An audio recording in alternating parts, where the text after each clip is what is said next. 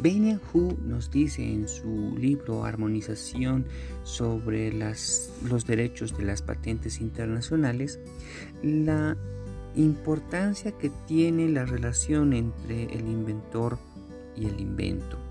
Asimismo también nos destaca la importancia que tiene el tema de la territorialidad de las patentes, ya que la misma surge bajo el principio de la territorialidad de las mismas.